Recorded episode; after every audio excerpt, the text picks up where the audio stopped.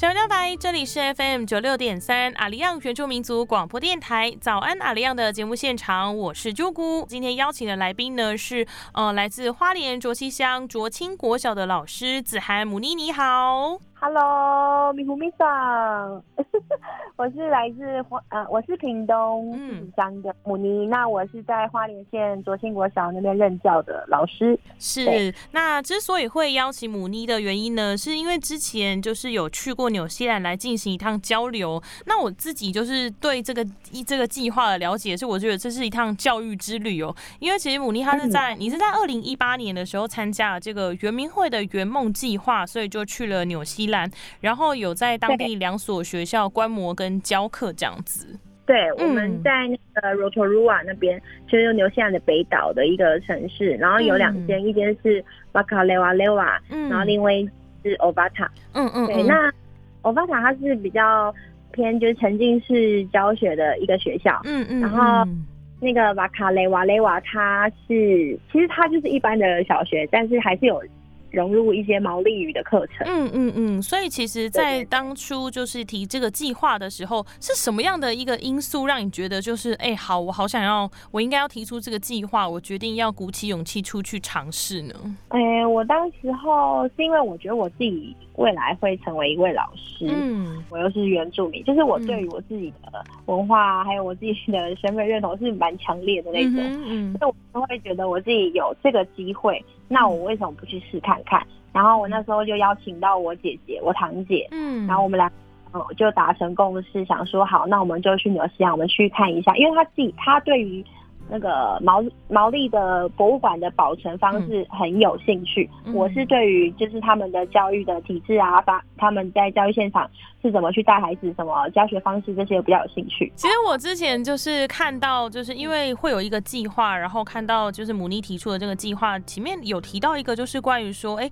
其实自己过去也带过蛮多营队的经验，那这个营队的经验其实会跟也许跟跟地方或者跟自己族群或者生活没有办法有太大连接。所以其实这个也算是你自己去选择要去纽西兰，或是选择说要出国一趟的一个原因之一吗？对。然后我之前有参加一个营队，是在屏东泰武国小，嗯，台湾族语营。他们每年的暑假啊，或是寒假，他们都会举办这个营队。然后他们这个营队呢，对于我来说是蛮大的，就是一个启发。可以跟我们分享这个营队的这个内容，为什么会让你有特别有感触吗？这个营队的内容，就当初是因为我堂姐她认识一个老师，然后她就问我说要不要去这边当志工，然后我就想说好啊，那就去试试看看。然后去的时候，我发现哇，这个营队真的是很特别，他们有祈老说故事，他们就是完全就是以部落为主体，然后去做了一个营队去。就让孩子他们就是完完全全就是在文化的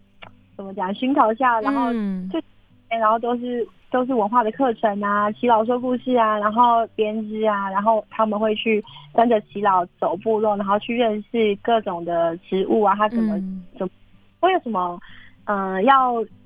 可以用在哪一个地方，然后或是介绍一下这个植物，然后他们还会去做，好像会去做陷阱嘛。以前无他们会玩的东西，他们就让孩子就实地的去体验，嗯，他会觉得真的很特别。然后他们自己会做一些就是传统食物啊，像吉纳布啊这些，就是教孩子怎么去做，然后他们就自己实际的去做。然后还有主语的传唱，嗯嗯，对，嗯嗯，这些就是完完全全就是在受文化熏陶的一个。是因为其实在这整个带营队的过程，因为我自己也有很多带营队的经验。可是每次我们去的那些国小，其实也大多是以这个原乡地区的学校为主这样子。然后，但是我们在课程的规划上面很长，就会忽略到呃所谓的在地性跟跟他们在地的连接。就是也许对他们来说，可能我们提供的东西不见得是他们所要的。可是其实像刚呃母妮提到这个营队就非常的特别，我就会很想去参加，因为可以在一个自然而然的状态下或。是以一个很很开心的一个很舒适的状态下去接触自己的文化，让自己把这个文化的脉络跟轮廓就这样子从小扎根在自己的心底，这样子。其实也安排了就是学校啦，还有这个博物馆的一个参访，然后甚至也跟着学校一起走进当地的部落，来跟着学生一起去看当地生活的样貌，这样子。对，嗯嗯嗯，就在那个马卡雷瓦利亚这个学校，然后他们刚好就有毛利州，嗯，然后我们就。一起就进到部落里面。嗯，对。那那时候你到纽西兰的时候的那个感觉如何？有就就是蹦蹦跳跳吗？还是说很紧张？我那时候我觉得很不可思议耶，就是我当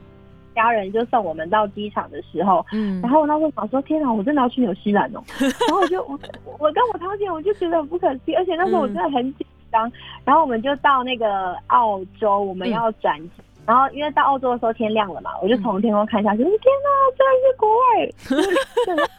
我说哇塞，这种感觉。嗯，因为我自己 第一次出国的时候，都会想说，哎，我没有出国过，然后对当地语言跟生活样态，还有他们习性也都不熟，然后突然自己踏上那个土地的瞬间，就觉得天哪，我真的出国了，我好勇敢呢！我现在不在一个自己熟悉的环境当中。对，就说那个。舒适圈的那种对，那其实，在去那个纽西兰之前，就是因为你们还有准备一些，因为是去跟他们交流，所以应该会有准备一些课程的部分。那这个你们有做了哪些准备工作吗？可以跟我们来简单分享一下吗？有，我们做蛮多的，像是编织月桃叶啊，嗯，编织月桃盒子，我们就跟。屏东有一间就是头部里那个雅丽姐，她就带我们就是上了很多的课程，然后我们就一直去反她，然后就是在教我们怎么编织，然后还有另外一个是小毛球，嗯，小毛球就是好像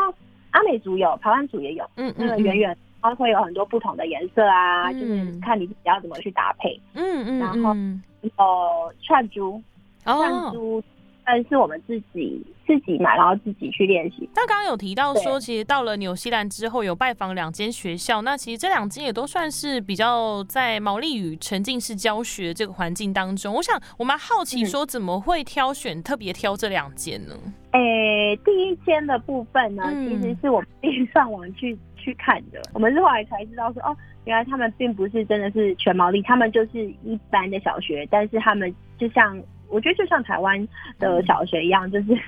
我们一般的学校，然后会有课程这样子。哦，第一间是指这个 Vakalewa Primary School 这一间，第二间是那个呃 Ovata Primary School 这一间。Ovata 的这个故事，嗯，就是他们是完全就是用毛利语啊，然后完全是就是真的是他连他们的那个教室布置什么都是。他们毛利族群的相关的一些故事，就是算是让他们的生活当中，就是充满了这个呃，让你知道你自己的家是从哪里来的，然后自己的族群文化是怎样这样子。对他们非常的看重这个，哎，而且他们很看重家家庭的那个嗯。那个概念嘛，嗯，对他们。很重视，很重视。嗯，那其实，在那个瓦卡雷瓦雷瓦这一间学校的时候，我记得刚好你们去也是遇到那个毛利州，然后有去跟着他们一起到部落参访。这个过程当中，有没有让你自己觉得说，哎，特别有就是有印象的事情呢？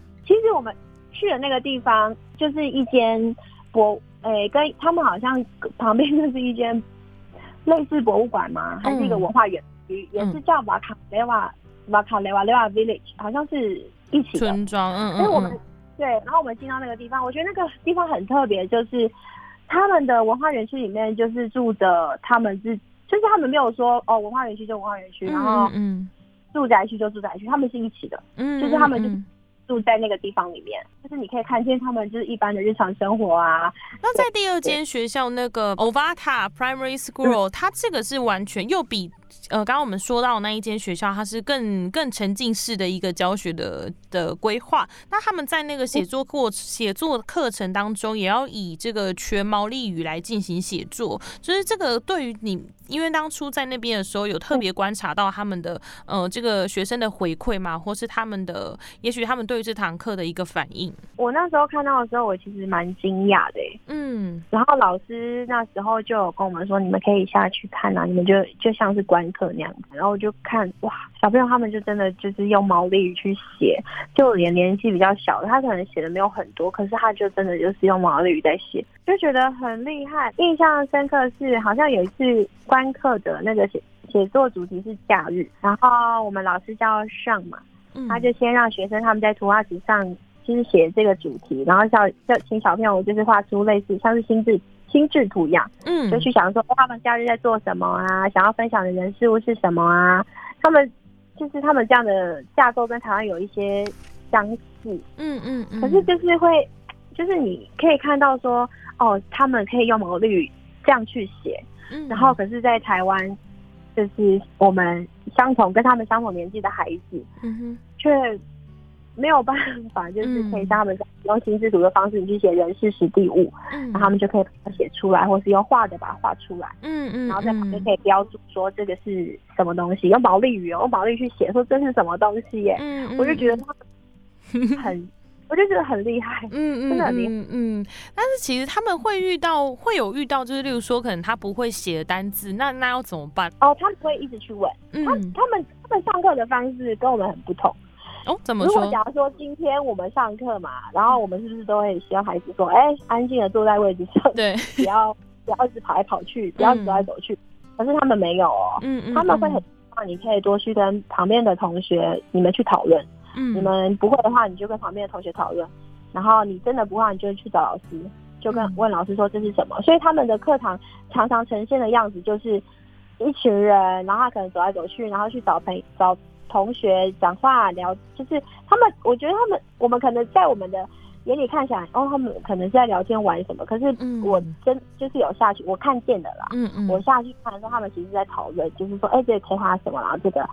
是写什么啊？然后他们真的不会的时候，他们就会走过去，又去跟老师可能聊天啊，就说，哎、这个怎么写，什么什么的。他们就是有点像是在聊天的方式，可是其实是真的有在教说这个要怎么写这样。嗯嗯，所以其实他们的上课的氛围、学生跟老师的互动，其实跟台湾就嗯差很多了。对，而且我哦，我很想讲，就是我觉得蛮感动的，因为像我们嗯在台湾，我们都是叫老师，老师嘛，对我们都叫老师，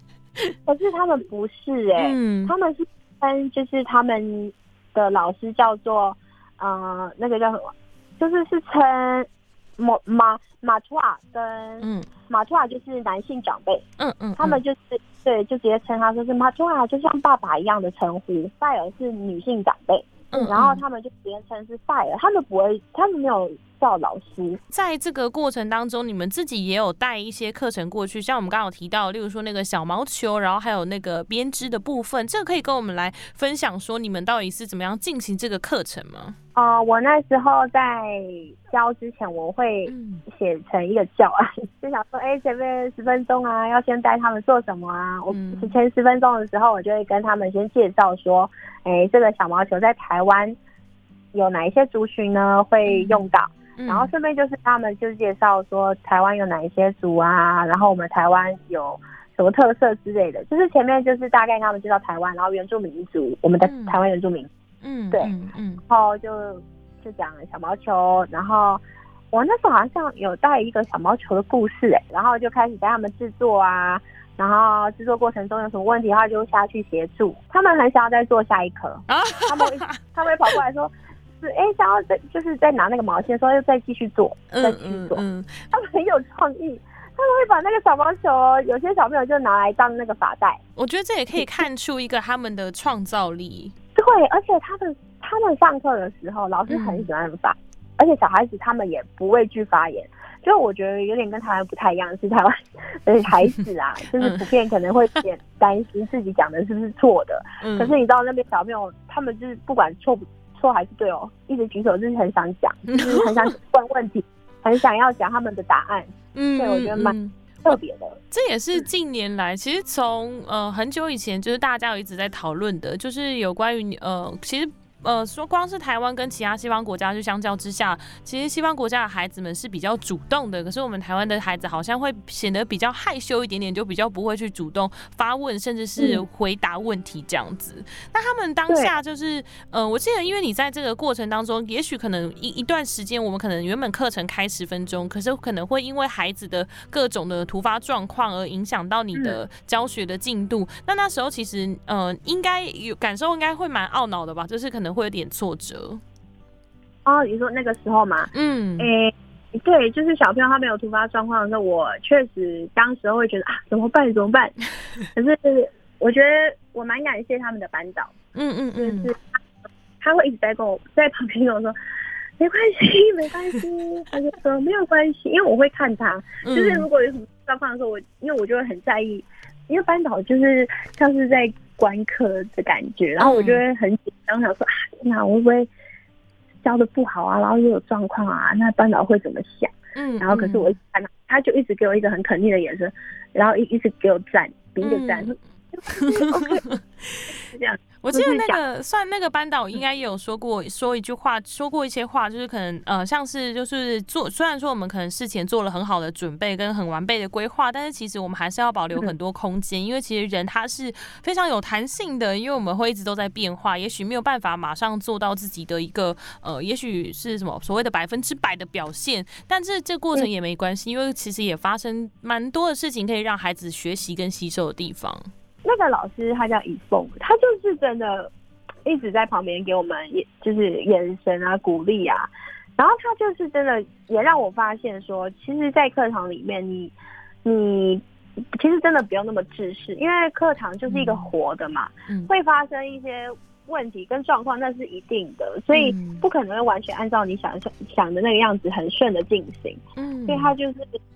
我觉得他就让我觉得，就像你刚刚说的，就是。给予彼此多一点的弹性，嗯，就是让我们不要就是很自私的在教这个课堂，因为我们是人，我们当然会会，当然有些状况是 OK 的，嗯，然后他就给我们的眼神是真的是很温暖，一直告诉我们说 OK，没有什么。然后我们在介绍很多东西的时候，你知道孩子他们很常会发出那种赞叹或是惊讶的那种声，嗯，我觉得很被支持跟鼓励。我会发现就是。嗯，这边的孩那边的孩子，他们对于要认识新的文化，或是。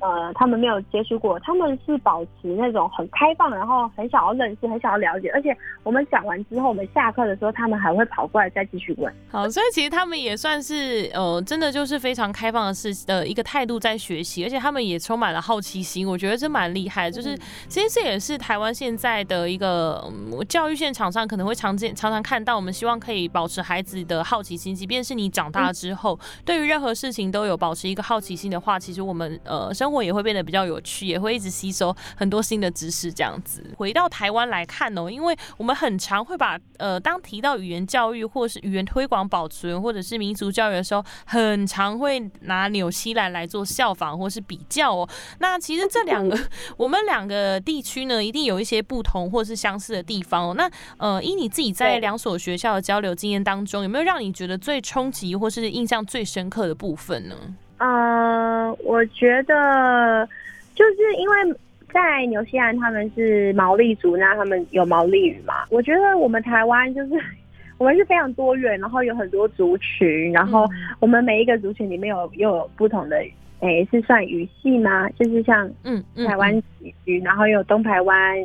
然后而且各个部落又不又不太一样。对，所以所以我就觉得我会觉得说，就是刚刚朱古有提到的，就是。嗯，我们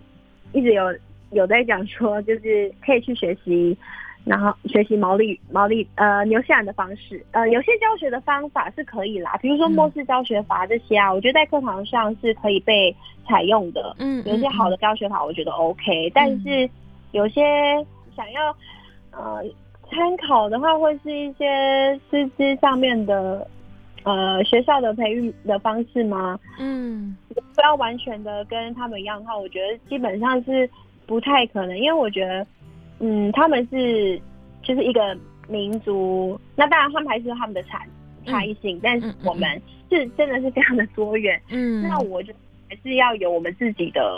就是应该说走出自己的路吧。我们可以参，但是我们。我觉得没有办法完完全全就是跟他们一模一样。嗯嗯嗯，刚刚有提到一个点哦，就是在师资的部分，其实师资也是一直以来是长期以来都是我们呃，也许是比较不足的，就是一直持续要努力去培训更多的师资来呃，让各个语言别都可以有每一个更好的老师，或是可以让他有延续性哦。我觉得这刚好同时也可以考量到其实台湾的教育体制的部分，因为其实目前我觉得大致上还是以升学主义为主，所以其实在在很多的呃，因为你说要推动文化或是推动语言推广这件事情的话，其实他考虑的面向要很多，因为不不只有在学校，其实回归到家庭，回归到生活当中，很重要的是你的家庭要去支持。但是在这个家庭当中，也许学校开了课，或是呃有各种管道可以去学习，但是你的家庭的部分呢，这个部分也是呃蛮蛮重要的一环，都就是很需要去做推广跟学习的。但其实刚我提到说，就是呃像在他们当地，我觉得有一个蛮特别的是说，他们对自己族群认同的这个部分，或者是在刻板印象或者什么呃这个部分，你自己的感受呢？觉得就是他们的身份认同是非常深，然后也很强烈的。我记得有一次我们去地帕帕，那个威灵顿的一个博物馆，嗯，然后我们认识了一个大姐，她是帮我们导览的一个大姐，然后他那天就决定要带我们去认识一个毛利的大哥跟他的老婆，他就带我们去一间西餐厅去吃饭，嗯，然后那那个毛利的大哥，我有点忘记他是做什么，好像也是跟。教育工作有关系的，嗯，然后我们就一起在那边吃饭，然后吃饭就聊天啊，聊一聊。我忘记我问他什么问题，我好像问他说：“你是毛利人吗？”还是我是问什么？嗯，然后他就他就很严有点严肃，然后很认真的就跟我们说，嗯，他说他就讲说，只要你认为你是毛利人，你就是毛利人。他就讲这句话，他就说他他，我觉得他就是讲说，嗯，其实写人就是。不是说你有这个写人就代表你，你真的是，而是你自己的认同，嗯，血缘还要来的更重要。你认为你自己是，那你就你就是这这个族群的人。他就他对他就是跟很严肃的跟我们讲，而且他们就是，嗯，因为我我觉得他们家的那个就是概念，那个应该说是概念嘛，反正就是家的那个，嗯，很就是很重要，所以他们在其实，在。呃，就我刚才讲说，就是家庭很重，家庭的教育也是很重要。那其实他们在家里面呢，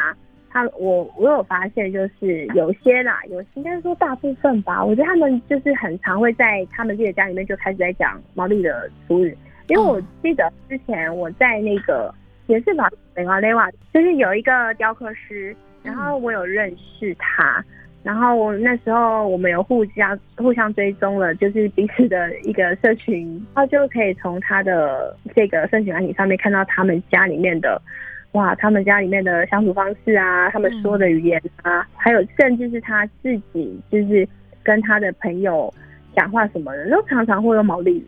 所以我就觉得。确实，真的是家里面也很重要，家庭教育这一环也非常的重要。有，我觉得台湾有在努力的，就像是一些曾经的独语的幼儿园啊，嗯，然后有在跟家庭结家里面就是孩子的家庭结合。我觉得这部分大家都有在努力，只是说，嗯，就是还是可以再再加油。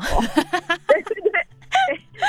对，那其实呃，回到回归到教育现场哦，就是家庭的部分，也许我们现在真的很努力，然后回到教育现场的话，其实呃。在学校里面当中，不见得，也许原乡地区学校不见得是会是全部都是原住民族老师，甚至也会有不一样的族群的老师来代课。就譬如说像母尼，呃，台湾族在这个布农族地区来教来教这些学生。可是其实像是呃，在纽西兰他们的这两所学校当中，我觉得很特别一点是，他们即便不是自己不是毛利人，但是他们对于毛利的文化跟族群的这个理解度还是非常高的。然后这个是我觉得这个在台湾来说。你自己的观察呢？呃，我先讲我在纽西兰的发现跟看见。像我的红妈，她就不是毛利人，嗯，然后她就在欧巴塔这个学校任教，嗯，那她自己就有跟我们分享，他们其实，在就是呃以前在上课的时候啊，然后他们师资培育这个体系啊，他们的课程里面就就是有毛利语，